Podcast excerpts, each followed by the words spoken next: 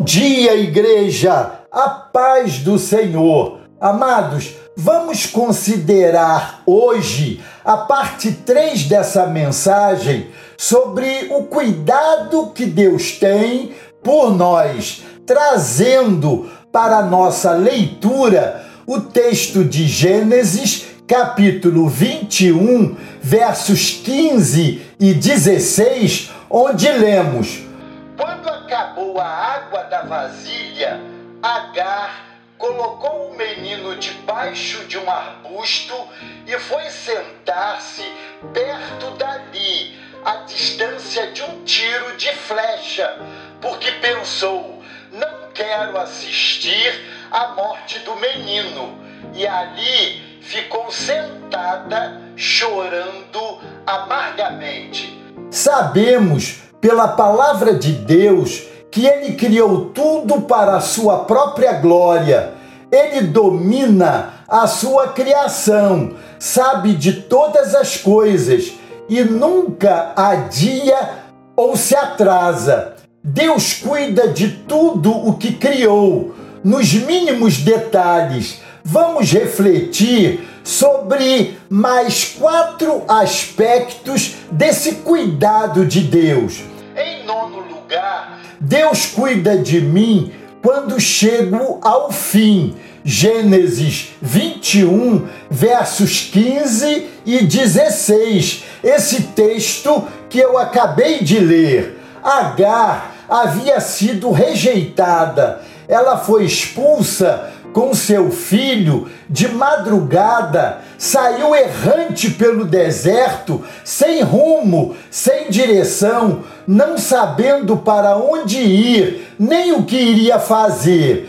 Qual seria o futuro de Agar e de seu filho? A situação se agravou ainda mais quando acabou a água. Agar não só sentiu a dor da rejeição, mas teve medo de ver seu filho morrer. Naquele momento, ela se desesperou e chorou. Foi quando Deus veio a ela com o seu socorro e ouviu a voz do menino dali onde ele está. Deus então abriu os olhos de Agar e ela pôde ver um poço de água. Agora, indo a esse poço, encheu de água o odre e deu de beber ao rapaz. Gênesis 21, versos 17 e 19. Em décimo lugar, Deus cuida de mim e da minha descendência. Salmo 112, versos de 1 a 4 e verso 9. Família, amados, é sempre um assunto importante e que devemos constantemente tê-lo em pauta. Temos a promessa de que a nossa descendência será poderosa na terra. Não falamos do poder do status e do domínio, mas a nossa descendência é poderosa porque crê no Deus Todo-Poderoso e tem esse poder para não se dobrar diante do mal. Temos a promessa de que a nossa descendência será abençoada, não só poderosa, mas também abençoada na nossa casa haverá prosperidade espiritual e material. Falamos dessa prosperidade não no sentido do orgulho e da ostentação, mas no sentido do bem-estar, da paz, do contentamento, da generosidade, do repartir. E na contribuição nossa para a promoção e valorização da criatura humana. Lembremos sempre de como Deus tem cuidado da nossa família e, de uma forma carinhosa, cuidará das gerações que nos sucedem. Em décimo primeiro lugar, Deus cuida de mim e da minha posteridade. Isaías 44, verso 3. Nesse texto bíblico, Deus faz, por meio do profeta Isaías, promessas grandiosas, demonstrando o seu cuidado. Derramarei água sobre o sedento, diz o texto. Chama-nos a atenção a palavra derramarei. Deus ama a fartura, pois Ele é generoso. Imaginemos uma pessoa sedenta ouvindo Deus lhe dizer: Eu não apenas vou lhe dar um copo de água, mas vou derramar da minha água fresca sobre você.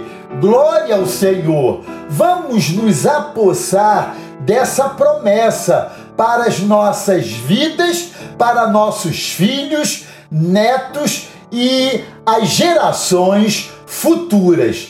Em décimo segundo e último lugar, Deus cuida de mim na tempestade. Salmo 107, versos 29 e 30. Lemos nos evangelhos Jesus acalmando ventos e tempestades. Certa vez, Jesus e os discípulos estavam no barco quando levantou-se grande temporal de vento no mar da Galileia. Jesus estava na polpa do barco, dormindo, quando os discípulos o acordaram.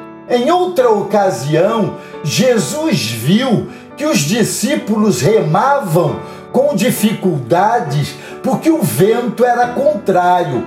Quantas tormentas, tribulações e ventos contrários surgem diante de nós, até parece que vamos perecer.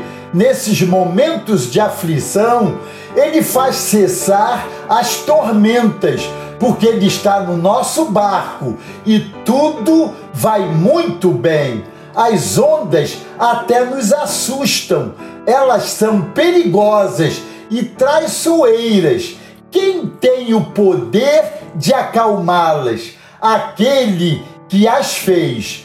Nós carecemos, amados, que o Senhor acalme o nosso coração. Então, fiquemos calmos no colo aconchegante do nosso Abba Pai. Amados, Deus cuida de nós em qualquer situação, mas também cuida dos nossos interesses, da nossa descendência e da nossa posteridade. Ele tem um propósito para todos e para todas as coisas. Não há nenhuma situação ou pessoa que esteja fora do controle do nosso Pai. Por isso, descansemos no seu cuidado. Amém? Glória a Deus. Deus os abençoe.